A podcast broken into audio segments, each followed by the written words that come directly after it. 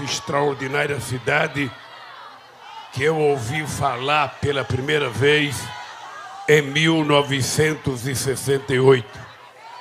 Não sei se você sabe, Marília, a primeira vez que eu ouvi falar o nome da cidade de Contagem foi porque aqui, quatro anos depois do golpe militar de 64, os trabalhadores resolveram fazer uma greve aqui em Contagem em 1968 e essa greve marcou a história de Contagem.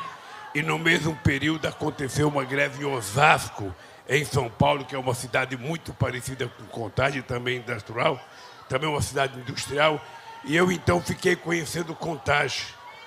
E a partir da construção do PT, a partir da minha entrada no sindicato, eu comecei a visitar cada vez que eu vinha a Belo Horizonte, eu vinha em Contagem. Eu queria primeiro, Marília, dizer para você que eu estava ouvindo você falar e eu estava ouvindo quase que uma mãe dizendo como é que cuida da sua família. Porque eu disse no meu discurso lá no, lá na, na, no lançamento da minha candidatura junto com o companheiro Alckmin que governar só é possível você governar corretamente se você colocar o coração nas suas decisões. Tem gente que pensa que é possível governar, sabe, discutindo contabilidade. Tem gente que pensa que é fácil governar e é possível governar olhando apenas o número da receita e o número da despesa.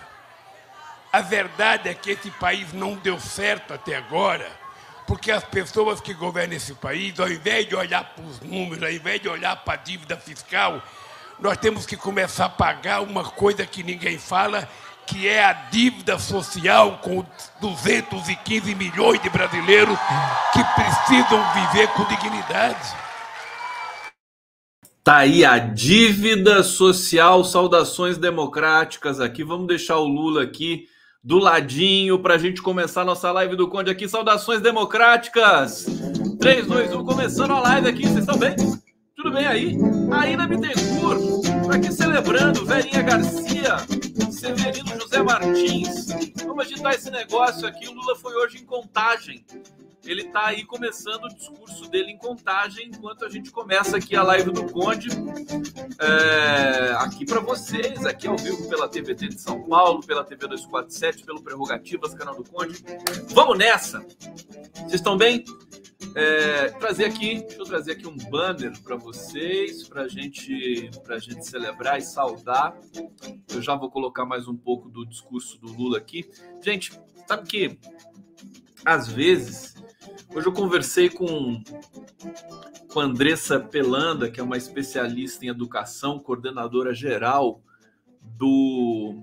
É, como é que é o nome? Da Campanha Nacional pelo Direito à Educação. Uma potência, uma, uma figura incrível. Recomendo que vocês assistam a live, podcast do Conde. E também com Paulo Pimenta, hoje no, no programa Giro das Onze com Daiane Santos. E às vezes a gente, a gente tem que fazer uma sair de, né, desse, desse momento histórico, fazer um exercício, né? Sai de dentro de você e olha para o que está acontecendo com o Brasil nesse momento, com você, o que aconteceu nos últimos tempos, né? Você, você se distanciar, né? Muita gente usa droga para fazer isso. A gente pode fazer isso usando o cérebro, né? Usando o cérebro.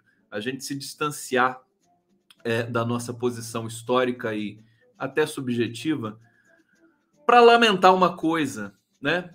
E para valorizar também outras coisas. Mas seria tão bom se a gente tivesse. Quem não lembra aqui do clima? Algumas pessoas vão lembrar do clima de 89. Foi um clima bonito, bacana, cheio de esperança.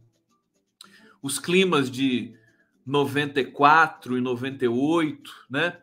Sempre com Lula é, é, liderando né, o, o, a massa trabalhadora, o povo brasileiro que trabalha, o povo real brasileiro, o povo negro, o povo indígena, sempre. povo mais pobre, né? E ali tentando humildemente, né? Perdeu em 89, perdeu de uma maneira bastante assim discutível, né? Foi muita sujeira foi feita naquelas eleições. Em geral, o Brasil funciona desse jeito. É, 94 também, né, com a ascensão do ministro da Fazenda, Fernando Henrique Cardoso, Plano Real, é, toda aquela operação para impedir o Lula de ser o presidente da República, que tinha sido um fracasso total. Né? A, a, ve, vejam que, o que já acontecia desde sempre nesse país. Desde sempre já acontecia essas, essas distorções, né? E essa realidade insidiosa aí que deixa a gente é, sempre sufocado pela, pela, por essa história escravocrata brasileira. Em 89, as primeiras eleições diretas depois da ditadura, em que Lula foi para o segundo turno com o Collor de Mello, houve uma grita geral da, da imprensa tradicional, Folha, Globo, Estadão, Veja, isto é, é, toda a elite empresarial brasileira se voltou, se voltou contra Lula a Globo editou o debate de maneira criminosa, deveria responder por isso também, depois de, de né, mesmo, mesmo muito tempo depois. É, o Boni deu uma entrevista não faz muito tempo dizendo disso, né, da, daquela edição criminosa da, da do último debate para a presidência da República. Mas o que eu quero destacar é o seguinte: todo mundo dizendo que o, o Lula ia ser um desastre na presidência, que ele ia tomar sua poupança, que ele ia afugentar os empresários. O, o Mário Amato, presidente da Fiesp naquela época, dizia que 800 empresários iriam, 800 mil empresários, não me lembro, iam deixar o país, né? É, se o Lula ganhar essas eleições. Enfim, ameaça, chantagem de todo lado. E aí o que aconteceu? O Collor venceu, sofreu impeachment, foi um fiasco, um fracasso. Ele confiscou a poupança do brasileiro, o plano Zélia Cardoso de Mello. Quer dizer, uma lambança terrível, um soco na cara de quem acreditou na mentira né, que se disse sobre Lula e sobre o PT naquele momento. É, saiu, assumiu Itamar Franco e assumiu a elite que naquela época poderia ser comparada a, a Eduardo Cunha, né? Michel Temer, Aécio Neves. O Eduardo Cunha, o Michel Temer e o Aécio Neves daquela, daquela, daquele momento eram Fernando Henrique Cardoso, né? é, o pessoal do Plano Real, esse, esse pessoal que era aí os Eduardo, Eduardos Cunhas da época. Enfim, controlar a inflação, a custo de muita pobreza e muita desigualdade também no país. Deram um pequeno salto na capacidade de consumo do povo pobre, mas esqueceram de fazer as políticas de combate à desigualdade e distribuição de renda. E aí deu no que deu. Quer dizer, chegou num ponto terrível. É, o Fernando Henrique, com isso, ganha as eleições de 94. Chega num ponto. Né, o, o primeiro mandato do Fernando Henrique é, é, é ruim também. Né? É, dizem que só o segundo mandato é ruim, mas o primeiro também é, é complicado. É, com muitas denúncias de corrupção, de desvio, de cartas marcadas em, em é, privatizações, né? Quem não se lembra, quem viveu aquele momento dos áudios do é, Mendonça de Barros, né? Luiz Carlos Mendonça de Barros, que era o economista ali, acho que não me lembro qual, era o ministro do Planejamento, Fernando Henrique Cardoso, aquele, da, da tentativa de privatizar Petrobras, que foi transformada em Petrobrax na época. Eu estou dizendo isso para contextualizar o presente, tá? Eu já chego no presente para lamentar uma coisa muito singela aqui com vocês, aqui que eu sei que vocês vão se identificar com essa questão. Bom, é, no fracasso, Lula vinha muito forte em 98, para ganhar as eleições finalmente, e aí você tem uma, uma, uma política de segurar o real, a moeda brasileira, artificial, que comprometeu. O Fernando Henrique também gastou horrores para. Tinha a máquina para fazer essa campanha aí para reeleição. Ele aprovou a emenda da reeleição comprando deputados. Nunca de mais lembrar, tá certo? E aí o Lula perde mais uma vez perde mais uma vez. E aí o segundo mandato do Fernando Henrique Cardoso é um desastre absoluto. E aí não teve jeito, né? Em 2002, o Lula vem com muita força. As elites já tinham gastado todas as, eh, todos os recursos, ferramentas para impedir a chegada do Lula à presidência da República. Muitos não acreditavam que ele se colocaria de novo para ser candidato à presidência da República. Se colocou, ganhou e fez um governo que deixou todo mundo de queixo caído pela qualidade, pela capacidade de gerenciar, de combater a miséria, de produzir riqueza, de produzir inclusão social. Bom, eu estou dizendo isso porque a, história se repete. Né? As elites nunca vão aceitar né, é, que Lula é, lidere esse processo democrático, econômico, social no Brasil. Tem, existe uma frustração generalizada das nossas elites, que são escravocratas, que são as mais atrasadas do mundo tá certo? E, e nós estamos agora, por exemplo, mas, mas assim, só para lembrar, naquele tempo, naquele, naquelas eleições, a gente ainda alimentava uma esperança gostosa. A gente tinha, é, é, a gente respirava, enfim, não tinha ninguém ameaçando golpes, as escâncaras, como estão ameaçando nesse momento. Os golpes eram mais, enfim, era, era, era, eram golpes mais, digamos, aspas, aceitáveis, né? Ah, é a Globo que editou o debate, é a mentira, né? Fake news da época na, nos jornais, nos grandes jornais brasileiros. Era uma coisa que a gente, enfim, a gente não tinha muita clareza, né? Sobre a, a, a, a enganação da qual a gente era vítima, que elegeu o PSDB naqueles momentos e tudo mais. Agora, a gente vive com medo naquele momento não tinha esse medo. Mesmo que o Lula tenha dito que a esperança venceu o medo em 2002, ele estava certo que realmente a esperança venceu o medo. O medo da Regina Duarte, né? Apareceu falando medo aí na televisão e tudo mais. Agora a gente, a gente não consegue soltar a voz é, engasgada, presa na garganta, é, de que a gente quer democracia, porque existe esse, essa tensão interminável, plantada, semeada, né? por Bolsonaro, é, conseguiu fazer um estrago com essa história aí dos militares é, participarem do processo de formulação e estruturação das eleições. Está dando muito trabalho agora para um presidente do TSE que é um pouco fraco, que é o, o Edson Fachin, com todo respeito. Se o Alexandre de Moraes estivesse lá, a gente já estaria num outro patamar né, de resposta a, a, a essas ameaças aí que vêm de todos os lados, sobretudo do executivo e de um Ministério da Defesa aparelhado, né, é, é, ser viciado pela, pelo executivo.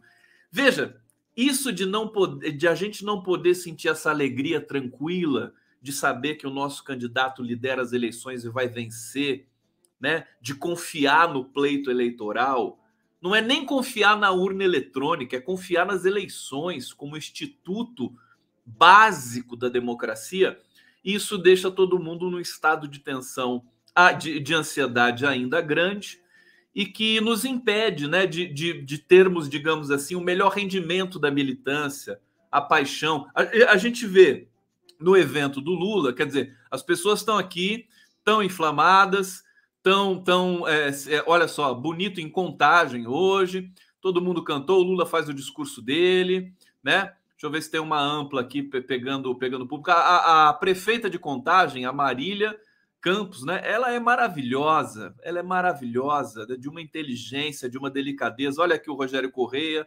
sentadinho ali. É, e o Lula, enfim, deixa eu ver se tem. Não, não consegui pegar o público aqui, mas tudo bem.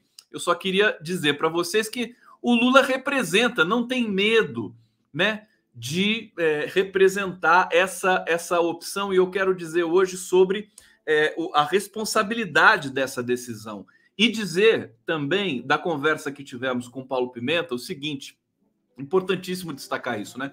Paulo Pimenta disse que a campanha de Lula toma todas as precauções para quem se preocupa aí com a segurança do Lula, né? No momento que o país tem malucos à solta aí, né, para todo lado, todas as precauções necessárias, necessárias, mas que não podem se deixar intimidar, tá certo? É, ele diz: a partir de agora é campanha na rua, é campanha de massa. Não podemos imaginar que estamos vivendo um momento de normalidade democrática no país, onde existe uma diferença, mas um respeito entre os adversários. Estamos tomando todas as precauções necessárias em relação à questão de segurança, mas nós não podemos permitir essa intimidação. que os bolsonaristas tentam retirar, tentem retirar o nosso povo das ruas, estabelecer locais onde nós não podemos fazer nossas atividades. Não, não vão fazer não vão fazer isso mais uma vez. Veja, é preciso ter essa coragem e tem risco embutido aí sem dúvida nenhuma, né? Tem riscos embutidos porque não é fácil driblar tanta tanto espírito que nem é espírito, né? Mas golpista e é um desespero geral. Hoje o Tarso Genro escreveu um artigo em que ele diz o seguinte: fascistas não querem vitória eleitoral, querem golpe. Quer dizer, a gente tem um, um, um setor da sociedade brasileira capitaneado pelo Bolsonaro, gente, que não, não faz diferença para eles como é que vai se dar essa perpetuação aí. Aliás, faz diferença. Eles preferem que seja, que seja com golpe. Vocês sabem aquela máxima futebolística? Ah, sim, gol de mão é melhor. Sabe aquela coisa? Ah, e foi gol de mão ainda. Pênalti, cavou o pênalti e ganhou o campeonato. É que, que, que, muita gente, enfim, né, a gente tem isso no esporte é uma coisa, mas democracia é outra. Essa regra do gol de mão é melhor tá valendo, né, para os setores fascistas. Então isso é um risco muito grande. 30% da população que está se lixando e desconfia das urnas eletrônicas e está se lixando é, para combate à desigualdade, sabe? Desmatamento, garimpo, indígena, povo negro, violência, tá se lixando para tudo isso. São pessoas que têm um ímpeto suicida. E aí eu vou trazer uma tese central para hoje para vocês, mas antes eu vou aumentar a música aqui para me respirar um pouco. Aqui na live do Conde. Vamos lá, cadê a produção? Bota a música aqui, ó. Saudade deles, Pers Pessan. Tá aqui, obrigado pela colaboração. Todos vocês estão aí assistindo a live do Conde. Deixa eu ver aqui, Marcel Moreira, Condão, 10 conto em qualquer loja agropecuária, uma seringa, um veneno pra formiga. Uma bebe leva pro vinho. Vai lá, Condão. Gente, eu, é, enfim, eu tô acostumado com as formigas. Não sei se eu vou viver sem elas agora, depois de tudo isso. Entendeu? A gente se apega também, né? Tô, tô, acho que eu tô apegado às formigas aqui. Alexandre dizendo, grande conde, dá uma dica cultural aí. Uma dica cultural, vou dar durante a live. Fica tranquilo. Vou dar essa dica para vocês. Vera Lúcia de Almeida, May Warm. Uau! Noite Conde, Elia Marques, Learce Atsok. É Costa, né? É I Israel Costa ao contrário. Eu leio tudo ao contrário também, não adianta escrever o nome ao contrário que eu vou lá e leio. Franklin Garofalo, Cida Alves. Vamos lá. Vamos fazer uma graça aqui no bate-papo e daqui a pouco eu solto aqui. O Denner, Denner, tá, Denner pensando, tá dizendo que não é espírito, é casório. Eita, nós. Bom, quero. A, a tese é, é o seguinte. É, a gente estava dizendo que a gente não pode ter aquela alegria, aquela expectativa bacana que a gente tinha em eleições passadas, em eleições passadas, e a gente tem esse esse processo de medo, né, de ansiedade, de tensão, de insegurança, insegurança com o que vai acontecer com o Brasil.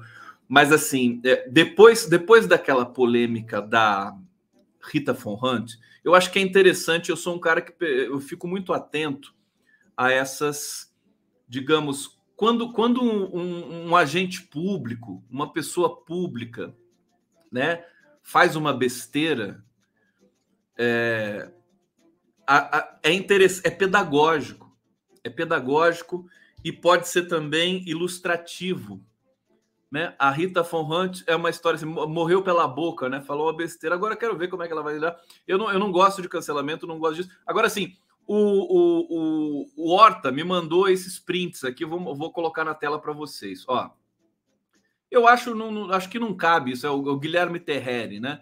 Que é a Rita Von Hunt. Aqui, um tweet de 10 anos atrás, né? Democracia com o PT há 12 anos do poder ele diz: Elino fez. Quem é baixinha, gorduça, brava, dentuça, usa vestido vermelho e tem um amigo que fala errado? A Mônica. Não, a Dilma. Tá aqui. Tudo tweet dele lá atrás. Ruá, ruá, ruá, já a Dilma podia pedir ajuda no quesito imagem, porque olha. É, e aí ele dizendo de novo, o segundo turno das eleições será 31 de outubro, dia das bruxas, Dilma e as mensagens, mensagens. Agora, ninguém, ninguém garantiu, a esquerda digital também, ela é muito inocente, né? Aparece a Rita Von Hunt, todo mundo fica encantado, sobretudo os petistas.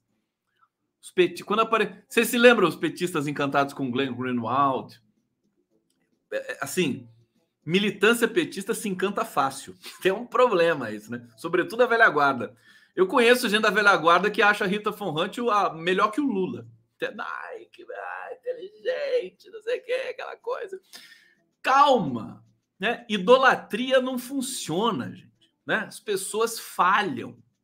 A língua falha e as pessoas falham. É fatal.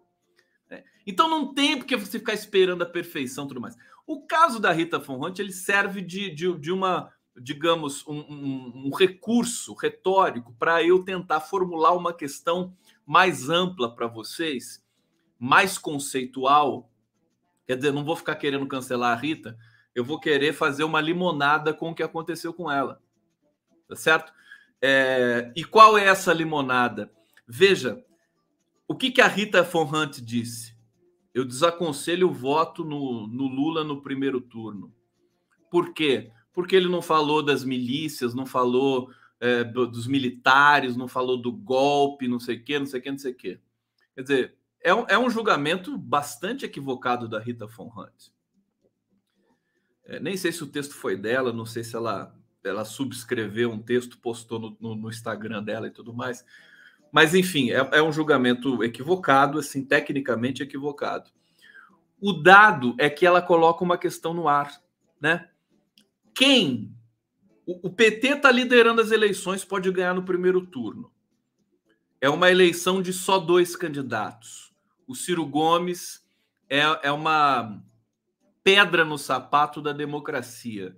É um terceiro candidato que ajuda o Bolsonaro a prolongar a nossa dor, tá certo? Aliás, o Ciro Gomes falou uma coisa correta hoje, né? Acho que é a primeira vez em 10 anos que eu vejo o Ciro Gomes falar alguma coisa que preste, né? Já vou ler para vocês. Mas veja, é uma eleição de dois candidatos. Dois candidatos. E deixa eu ver aqui. Só pronto, tá pronto aqui. Dois candidatos. E aí, você, você tem uma, uma situação favorável, mas você tem um candidato que está ali, né? Hoje tem uma pesquisa do CNT que faz a diferença cair para 8,6 pontos, né? Começa a ficar perigoso. Sabe-se lá a consistência dessa pesquisa. Eu continuo esperando a Datafolha e o IPEC para a gente poder ter uma visão mais geral, mais, mais consistente. Agora, o fato é que existe uma camada da sociedade brasileira que continua odiando o PT. Não é o antipetismo. O Haddad falou uma coisa que é real. O antibolsonarismo supera o antipetismo. Mas o antipetismo ainda existe. Né? Então, eu acho que a campanha eh, e, e, nós mesmos temos de lidar com essa realidade também fatal. Existem as pessoas que não suportam Lula e o PT. É natural, porque o cara é bom demais, né? Então, ele dispara né, um, um, uma, uma descompensação na libido das pessoas, não consegue lidar com uma figura tão exuberante do ponto de vista da inteligência, da, da monumentalidade histórica, da dimensão, da estatura, né? Então a pessoa se ela, ela transforma aquela energia em ódio. Então, as pessoas existem. E muitas estão entre nós aqui. Não, não é só essa legião de fanáticos que segue o Bolsonaro. Então, mi, o meu raciocínio é o seguinte: decidir, né? Muito vai se falar. Alô, cadê o Sidônio Palmeira, né? Eu vou ver se eu converso com o Sidônio Palmeira, que é o, o publicitário do Lula, né? Na sexta-feira a gente vai entrevistar o Rui Falcão, que é um dos coordenadores de comunicação.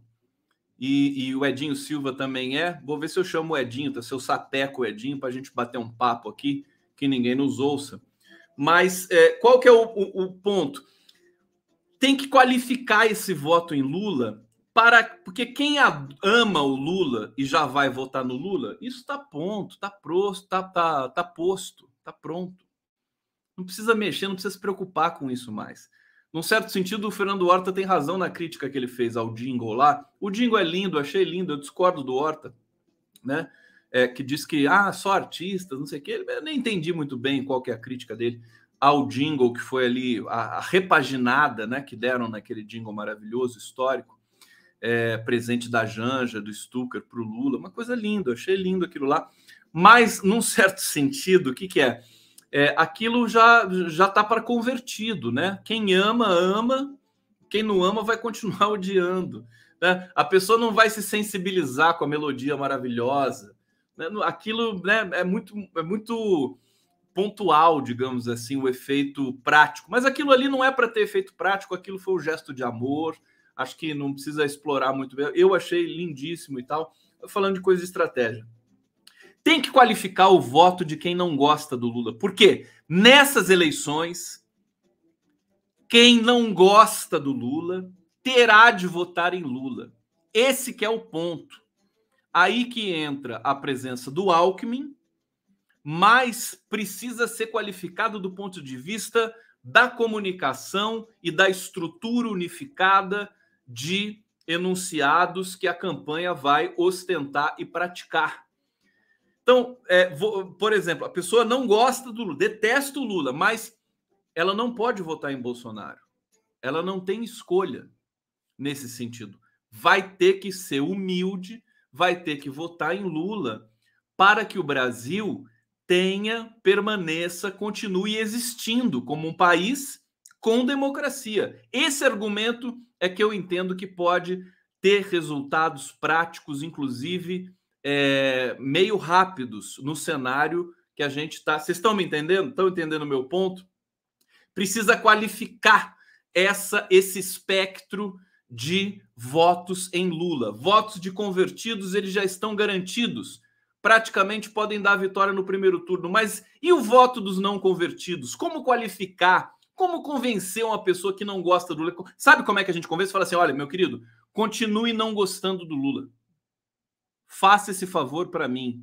Você vai ser importante na oposição e na movimentação social no primeiro dia em que o Lula eventualmente é, pisar novamente no Palácio do Planalto. Agora, você precisa garantir que ele pise no Palácio do Planalto, porque se você não garantir isso, você não vai ter mais nem o que reclamar para ninguém, porque o Brasil vai virar uma maçaroca, né? Um país repleto de corrupção, violência, narcotráfico. Essas pessoas são traficantes, milicianos, bolsonaristas. Isso é a pior bandidagem que existe na face da terra. É gente bandida, é torturador, é genocida, é gente que vende a mãe, mata a mãe, entendeu? Para conquistar espaço e poder. O Bolsonaro, muita gente diz que ele está preocupado de seguir, né? Ele vai, ele vai acirrar todo, mas assim, 10 entre 9 analistas, de esquerda ou de direita, dão de barato que ele vai provocar um banho de violência no Brasil. Não é uma, o cara não está morto ali encostado no canto não. Porque a única chance dele se manter é, vivo, dele sobreviver, ele e os filhos bandidos dele, né? A única chance é provocando um banho de violência. Não não tô nem falando banho de sangue, mas vai provocar o Capitólio vai parecer um café da tarde com o que o Bolsonaro tem aí na mão. Agora, vai ter sucesso? Acho que não. Continuo achando que não, mas vai ser, vai ser, vai ser tenso, vai ser complicado. É, então, eu acho que nós precisamos pegar esse, essa, essa energia, né, represada e esse consenso geral do país é, é, que, que sabe. Ó, o artigo de hoje do Bruno Bogossian, só para vocês terem uma ideia, que é um dos das estrelas de comentaristas da Folha de São Paulo. Olha o título do, do artigo dele: Bolsonaro organiza o golpe desde o primeiro ano de mandato. É, é consenso, consenso absoluto. Merval Pereira, Miriam Leitão, sabe? A gente do, das mídias independentes, a gente tá até cansado já, a gente já tá virando essa página, já tá passando para outra página já. Tá certo? Então, eu acho que a gente precisa pensar e assim, quem pensa a comunicação do Lula não precisa ser necessariamente só os contratados lá dele que ganham milhões e milhões. Né? Pode ser a gente, não tem problema nenhum. A gente pode pensar essa comunicação, fazer uma comunicação paralela aqui. Já se eles não vão dar conta da internet, se eles não vão dar conta de um monte de coisa, eu não tenho problema nenhum com isso. Eu sei que o Brasil depende dessa candidatura de Luiz Inácio Lula da Silva. A democracia depende disso. Também é um consenso entre as pessoas que têm o mínimo de vergonha na cara, né? É, excetuando alguns jornalistas bandidos que estão espalhados por aí, como Alexandre Garcia, né? Esse pessoal, aquele pessoal que da, da Jovem Pan, né? Jovem Pan, tudo bandido, né? Pelo amor de Deus. Jovem Pan, pelo amor de Deus, né? Ali bateu, fizer uma batida da polícia, não sobra ninguém. Ninguém. Fizer uma batida correta, né? Então, a gente teve algumas vitórias. O Alexandre de Moraes impôs respeito em algumas questões. É, o Lula teve vitórias acachapantes aí no STF, na ONU, né? O Moro, o Moro, ninguém nem mais fala do Moro. Vocês já perceberam isso? Isso é também uma felicidade imensa, né? Ninguém nem fala do Moro. Morreu morreu. Esse cara vai ter que fugir para Miami, vai ter que vai ter que voltar a trabalhar naquela merda daquele emprego lá que ele tinha nos Estados Unidos, que é da Álvares e Marçal lá, ser um, um assessorzinho de merda lá que ele foi e ganhou muitos milhões ali, né? Também precisamos a gente podia botar o Moro na cadeia também ser. Agora, veja, a gente tem que qualificar esse voto. Então, o, o, qual que é a minha premissa, né? Você, você que não gosta do Lula, você que detesta né, que não conseguiu até hoje né, resolver essa, essa pendência sexual libidinal, né, de não gostar do Lula.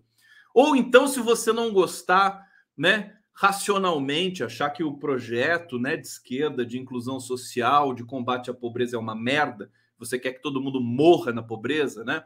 É racional, né? Enfim, se você, se, se não for um problema sexual, mas for um problema moral que você tenha, dizer, você vai ter que votar no Lula assim mesmo.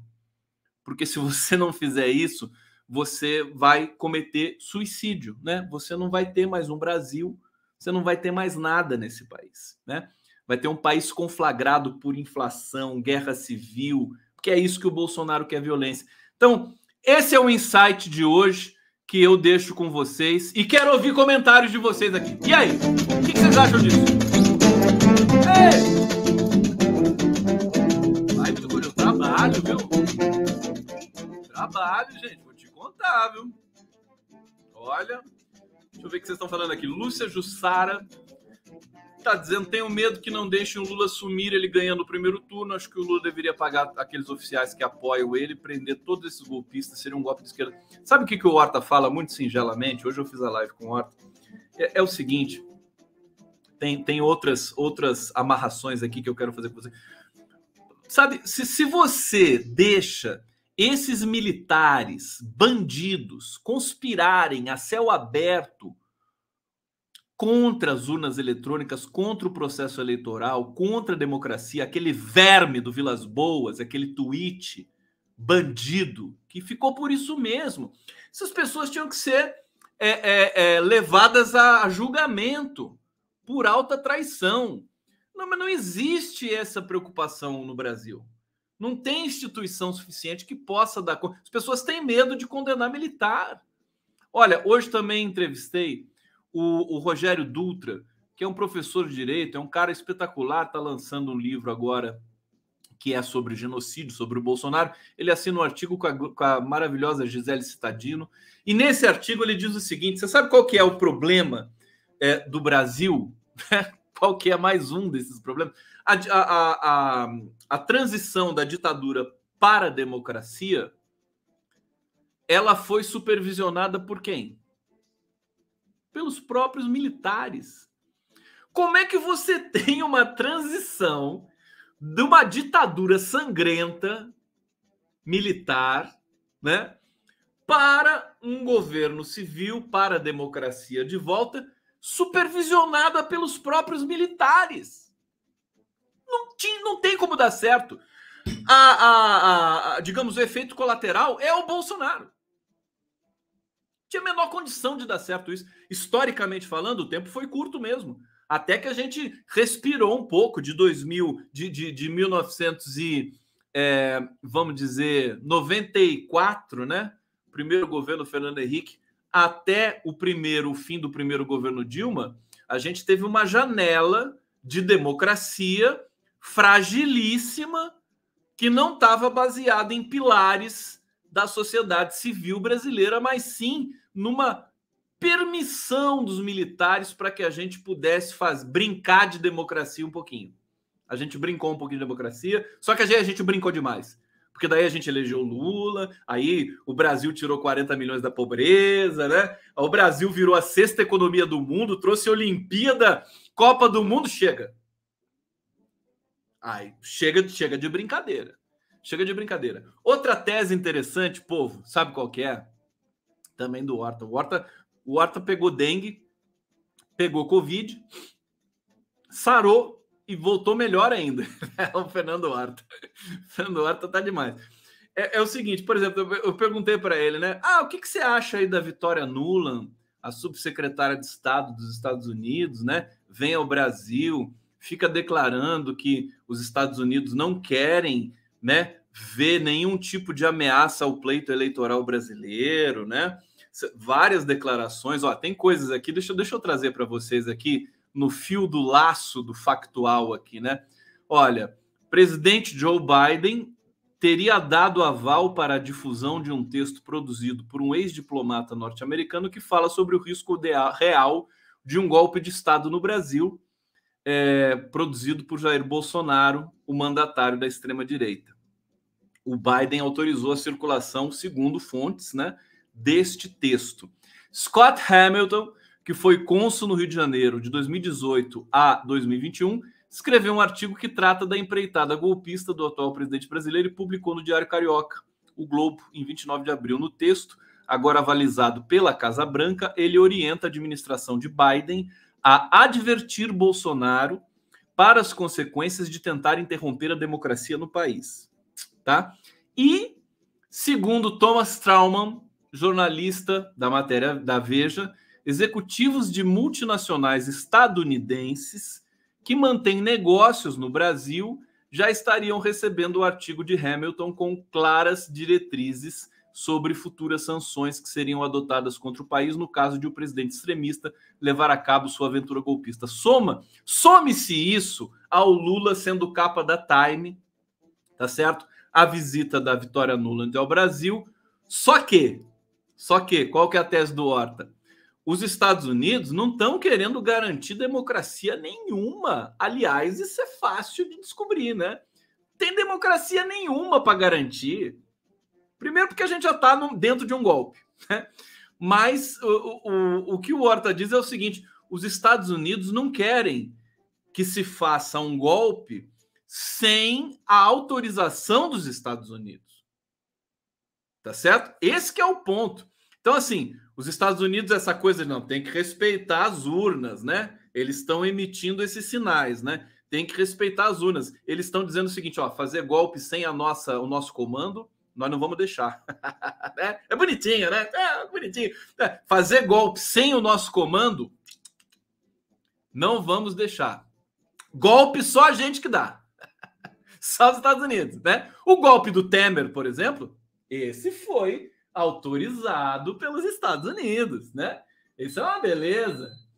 Golpe do Temer foi uma coisa assim fantástica, né? Espionagem na Petrobras, né? Essa perseguição a Dilma, as jornadas de 2013 que foram tão bem aqui é, é, explicadas. Eu estou olhando para o ar condicionado que está quente aqui, tão é, que esquentou a cabeça, né? Porque minha cabeça estava meu gorro vermelho. Gorro vermelho é quando a coisa está quente. A, a Helenira Vilela, que é um quadraço do PT, vai ser a futura senadora da República, Helenira Vilela. A Helenira é fantástica, inteligentíssima. Bota esses intelectuais aí que, que se arvoram intelectuais orgânicos do PT no chinelo, né? No chinelo. Então, Helenira Vilela dizendo que assim, olha, Conde, eu achei muito estranho em 2013, numa sexta-feira, você tem o movimento Passe Livre na Avenida Paulista. Era até bom para perguntar para o Alckmin agora, porque o Alckmin que era o governador de São Paulo quando aconteceu aquilo lá, né? Tem o movimento Passe Livre na Avenida Paulista pedindo passe livre, os 20 centavos, e aí a PM vem e desce o cacete em todo mundo, bomba, tiro, porrada e bomba. Rede Globo passa, Globo News passa, tudo aquilo lá, né? É, polícia do Alckmin. Polícia do Alckmin. Vamos lá com as nossas contradições sem medo, né? Sem medo de ser feliz, sem medo de encarar a verdade também. E aí, naquele dia, naquela sexta-feira, o Arnaldo Jabor, né? O Arnaldo Jabor, porta-voz dos Marinho na época, é, é, diz assim: esses vagabundos, vândalos que ficam quebrando vidraça, né? Que são esses esquerdistas, né? Essa esquerdalha nojenta. O, o, o Arnaldo Jabor fez aquele editorial dele cheio de violência, né? Dizendo que tinha que esmagar os manifestantes. Tá? 2013. Aí a Helenira Vilela, ela que está dizendo isso, né? Eu estou aqui reproduzindo o que a Helenira me falou e subscrevendo a tese dela, né? Passou o fim de semana, tal, aconteceu muita coisa, né? Aí vem segunda-feira, você tem mais uma manifestação do passe livre maior, com adesões pontuais aí da sociedade civil, pessoal já começando a sair com a camisa da CBF, e aí ela me lembra o fato histórico e divisor de águas. Aparece o Arnaldo Jabor no Jornal da Globo, Jornal Nacional, dizendo, pedindo desculpa que ele tinha se equivocado na análise daqueles é, é, do, do movimento Passe Livre, que ele chamou de vândalo, vagabundo, esquerdista, dizendo que o movimento, na verdade, o gigante acordou, o Brasil agora era outro, né? As pessoas não querem mais esse mar de corrupção. 2013, hein? Brasil, sexta economia do mundo, salário mínimo valorizado na sequência, o Brasil é, é, é, é assim com taxa de mortalidade infantil recorde, recorde é, de, de bom resultado, né? Com baixíssimas taxas de mortalidade infantil, com, com altíssimas taxas de inserção na universidade, com pleno emprego, né? E o Arnaldo Jabor dizendo assim: esse mar de corrupção, o gigante acordou, e a partir daquele momento o Brasil foi tomado por aquelas jornadas de 2013 que destruíram o país. Levaram o Brasil para Bolsonaro, entregaram na mão do Bolsonaro. Isso tudo patrocinado por quem?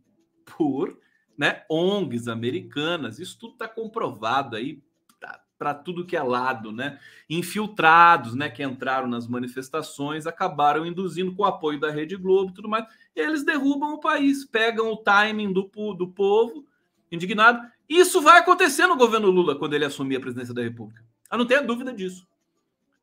E não vai ser fácil.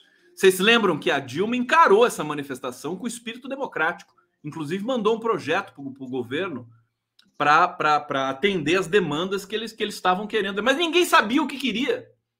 Na verdade, ninguém sabia o que estava pedindo ali na rua naquele momento. Eles estavam pedindo catarse, né? Estavam pedindo catarse. Era uma espécie de carnaval fora de época é, é, ali que, que serviu para desgastar o governo Dilma. Estou lembrando isso para dizer dessa participação permanente na confecção de golpes na América Latina. Bolívia.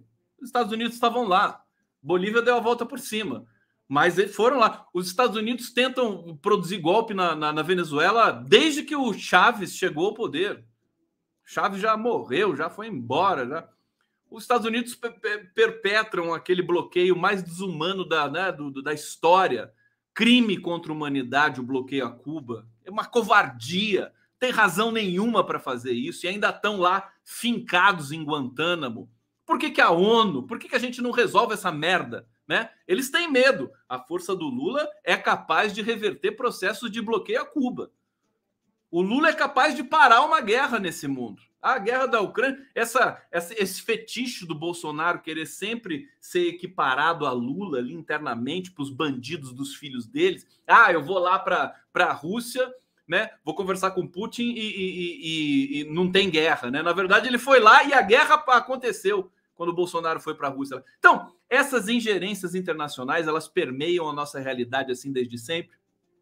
Vão continuar, a imprensa brasileira vai continuar ignorando esse tipo de coisa. É proibido falar que os Estados Unidos é, é, é, colocam os dedinhos dele aqui no Brasil. E o que está acontecendo agora dos Estados Unidos defender a democracia brasileira é uma grande piada de mau gosto. Certo? É, não sei quem falou, não sei se foi o Glenn Greenwald falou, os Estados Unidos, não, o Brian Meir, Brian Meir, né? Os Estados Unidos não estão preocupados com defender democracia em nenhum lugar do mundo. Nenhum lugar do mundo. Isso é pura retórica barata. Na verdade, eles não querem que se pratique um golpe no Brasil sem a anuência e autorização deles.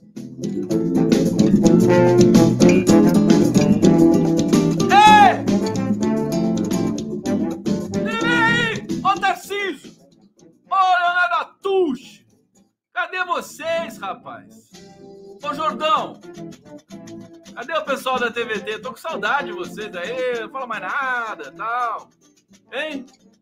Viva a TVT! TVT vai arrebentar no Brasil. Cadê? Ô, ô Tarcísio, já começou o negócio Paranauê lá do stream? Me avisa, bicho. Nas pessoas, agora você vai comprar TV, entendeu? Você vai comprar TV, já vai vir com, a, com o código da TVT dentro da TV Samsung, lá tudo que você comprar, para você sintonizar numa nova tecnologia do streaming, a TVT Plus. Hum, não é chique? O nome ia ser TVT Play, tá? TVT não sei o que, ficou TVT Plus, né? Uma coisa assim francesa, né? Francófona. É, e vai ser demais, vai ser demais. Então, queria estar feliz, viu? Eu, na verdade, eu tô porque eu sou um, eu sou insuportável. Mas, mas esse medo que paira no ar, essas ameaças aí, putz, é, é, ninguém aguenta mais isso. A gente quer a gente quer uma política de gente grande um pouco, né? Depois de todo esse esgoto, né? Manda, volta, manda de volta para o esgoto Michel Temer e Bolsonaro é, e vamos novamente ter uma política. Não precisa ser política com P maiúsculo, aquela coisa toda grandiosa, mas aquela política PT-PSDB já estava bom já.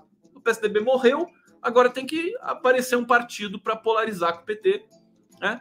Digamos, democraticamente, eu sempre defendi essa tese. o Brasil precisa de um partido forte além do PT. Porque MDB, PSD, União Brasil, etc., isso é tudo fisiologia. Me desculpa, são partidos de aluguel que ficam transitando por aí. O Brasil precisa de um outro partido para fazer uma, uma alternância no debate público com o PT que é o único partido que a gente pode chamar de partido político no Brasil. Tem um ideário, né? Tem, digamos, um processo de fidelidade, lealdade, né? A gente vê pelas votações no Congresso. O PT vota em massa, né? Questões que são gritantemente é, contra o povo brasileiro. Então, o PT vota em massa, o PDT não, né? O PSOL também vota em massa às vezes, né? É, mas os outros partidos não. PSB, tal, nada disso. PT é o, é o partido que tem, inclusive, também comando. Por mai, maior a crise que o PT possa atravessar, e eu acho que o PT não está em, em, lua de mel com, com as suas lideranças, mas por maior que seja a crise, continua sendo o partido mais forte, mais consistente do país. Vamos lá, Live do Conde! eu ver aqui que vocês estão falando. Olha só, Corda Bamba está aqui, povo de Brasília. Amanhã, 20 horas, lançamento da pré-candidatura de Fabiano Trompetista, auditório do Sindizep, setor bancário sul, quadra 1, bloco K, 17 andar. Compare... Deixa eu botar na tela isso aqui. Oi, Corda Bamba! Eu não respondi para você ainda porque eu estou na maior piração, maior loucura aqui. João, João Castro Alves, fala aí, Conde. O Marreco morreu. O Marreco morreu. O Marreco, repita comigo. O Marreco morreu. O Marreco morreu. Da, da samba isso, né? O Marreco morreu. Morreu, morreu. O Marreco morreu. Vou fazer um samba pro Marreco. Aqui, ó, corda bamba. Super, deixa eu até botar maior aqui para vocês. Vocês lerem a corda bamba aqui. Esse pessoal trompetista, já pensou trompetista deputado? aqui, pré-candidatura. É deputado distrital ou federal, Corda Bamba? Eu já não lembro mais o que, que o trompetista vai sair. Deixa eu botar aqui, ó. Fica maiorzão, fica mais bonitão. Corda Bamba! 20 horas lançamento da pré-candidatura do Fabiano. Fabiano tem que vir aqui, Corda Bamba. Já chamei ele. Aí ele falou, sabe o que ele falou para mim? Falou, Conde, não posso, eu vou tocar trompete no lançamento do, lá com o Lula. Eu falei, ah, que isso, Fabiano, vai, você vai deixar de vir na minha live para tocar pro Lula, sabe? Isso aí é desfeita, pô. Se fosse alguma coisa importante, mas tocar pro Lula, aí não sei mais. Aqui, lançamento da pré-candidatura do Fabiano Trompetista, auditório do Sindizep, setor bancário sul, quadra 1, bloco K. É, é, parece, parece um código de YouTube isso aqui. 17 andar. Compareçam. Já pensou o, o, o Fabiano? Fabiano trompetista, deputado, né? Levando o trompete dele lá no, na Câmara, né? que seria fantástico, né? Ele sobe ali no, no, no, no, púlpito né? Do, do, da Câmara dos Deputados lá e saca o trompete, né? É trompete para tudo que é lado. Fabiano, se eu votasse em Brasília, eu votaria em você, queridão. É, mas não sei se você vai ser nacional ou, ou você é meu amigo, pô. Fabiano Leitão. Vamos lá! Fabiano Leitão, viva o Fabiano Leitão. Vocês querem umas noticiazinhas aí? Então, assim, vamos, vamos tentar recobrar a felicidade. Mas olha só o que, que a gente tem pela frente, né? Generais do governo ganham 350 mil reais a mais ao ano após medida de Bolsonaro. Aquele mito de que militar não era corrupto, né? A ditadura militar foi é, é, é, impregnada de corrupção recorde desses salafrários, militares, torturadores, bandidos, genocidas, assassinos que ficaram no poder, se revezando no poder nessa ditadura que a Folha de São Paulo chamou de ditadura branda, né? Só porque tinha alternância de poder. Aqui, deixa eu pegar um outro superchat aqui, o Gilson Lírio. Você acredita que o novo Congresso vai revogar medidas golpistas e bolsonaristas? Ou defende que após a vitória do Lula realizará uma Constituição soberana para realizar as reformas que não fizemos? Queridão, quer que eu fale para você? Quer que eu fale o que, que vai acontecer se o Lula ganhar as eleições? Posso dar, posso dar o papo para vocês? Vocês deixam? Então, peraí.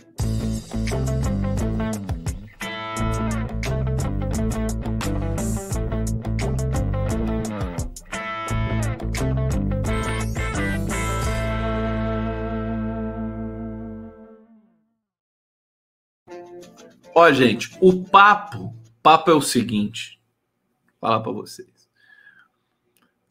O Lula não vai deixar pedra sobre pedra. Tá?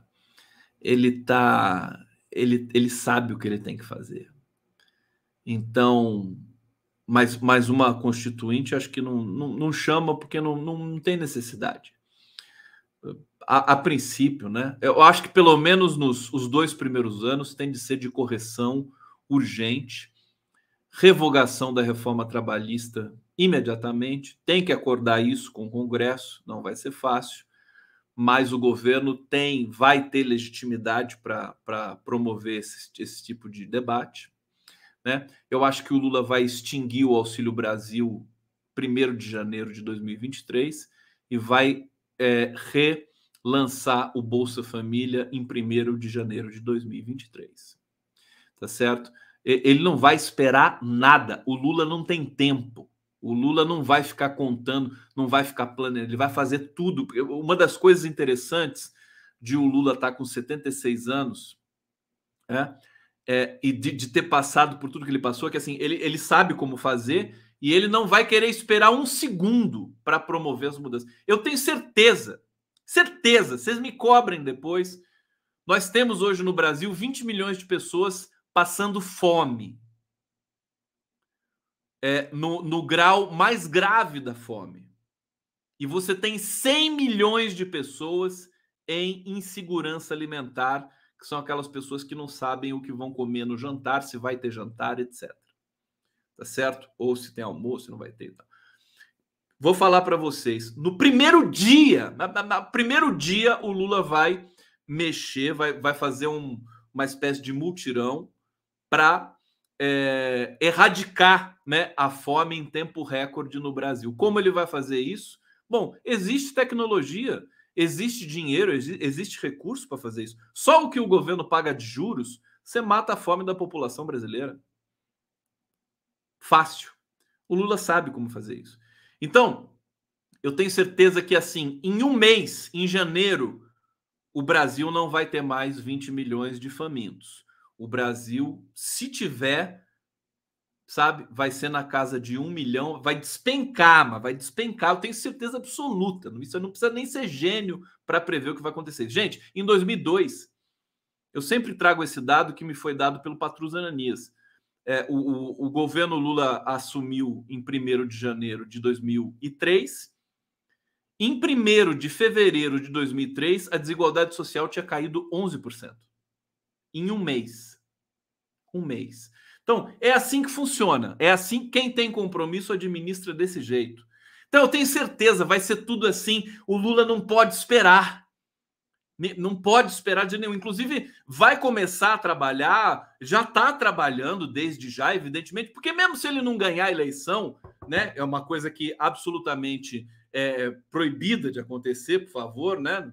Se o Lula, se ele não ganhar a eleição, o programa vai estar feito para qualquer, sabe, circunstância, para administrar o Estado e tudo mais. O Haddad vem forte para o Estado de São Paulo.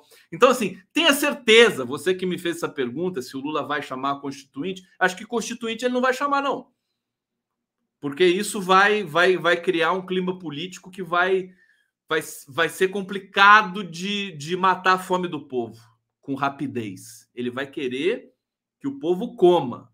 Então, os primeiros movimentos do Lula vão ser esses. Né? E aí vai vir, certamente, revogação da, da, reforma trabalhista, que é um processo político, né? Mas, vai, mas o que ele vai fazer assim, rapidamente, na canetada, é mutirão. Que, como é que vai ser isso? Não, mobiliza o MST, MTST, movimentos sociais, como fizeram na pandemia, coalizão negra por direitos, né? Vamos levar comida, que, que aliás sustentou as pessoas que estavam passando fome no Brasil na ausência de um governo federal. Então, eu acho que eu eu, eu, eu tô aqui com vocês, eu também sofrendo aí com a, com a minha própria ansiedade nesse momento que a gente está vivendo, porque está chegando a hora, a verdade é essa. A verdade é que está chegando a hora. Desde 2014 a gente está aqui nessa luta insana para preservar um Brasil e depois passou a ser para salvar o Brasil desses bandidos, né? Michel Temer, Aécio Neves, né? Essa bandidagem barata, né? Que, que assacou o Brasil. A gente passou esses maus bocados desde 2014, 15, 16 e agora está chegando a hora do final desse ciclo. Agora tem perigos aí à vista, que são os perigos desses, desse golpismo aí é, desses vermes militares associados ao verme Bolsonaro. Eu acho que a gente vai conseguir, eu acho que a gente vai lograr êxito com todos os erros que nós estamos cometendo, mas vamos lograr êxito, você entendeu? E aí o nosso, a nosso desafio vai estar só começando. Então, é, vamos, vamos acompanhar com calma os próximos passos, os próximos momentos aí da, da, da, da, da campanha né? Vai surgir muita sujeira, o Bolsonaro vai jogar baixo, vai acirrar a população. A gente vai ter de ser muito valente, muito corajoso, e nós somos, porque nós já aguentamos tudo isso e vamos aguentar mais um pouco para depois ser feliz e começar a reconstrução desse Brasil que a gente ama tanto. Gente, é isso! Tá bom para vocês? Condão daqui firme e forte. Jamais esmorecerei. Jamais esmorecer-me-ei. Tamo junto. Obrigado pelo carinho. Obrigado pela companhia. Amanhã, amanhã temos aí o, o Giro das Onze. Vamos receber gente muito especial. Teremos também é, o, o, podcast do Conde. Amanhã tem live com a Tuxa. É muito trabalho. Vou descansar para voltar novinho amanhã para vocês. Obrigado, gente.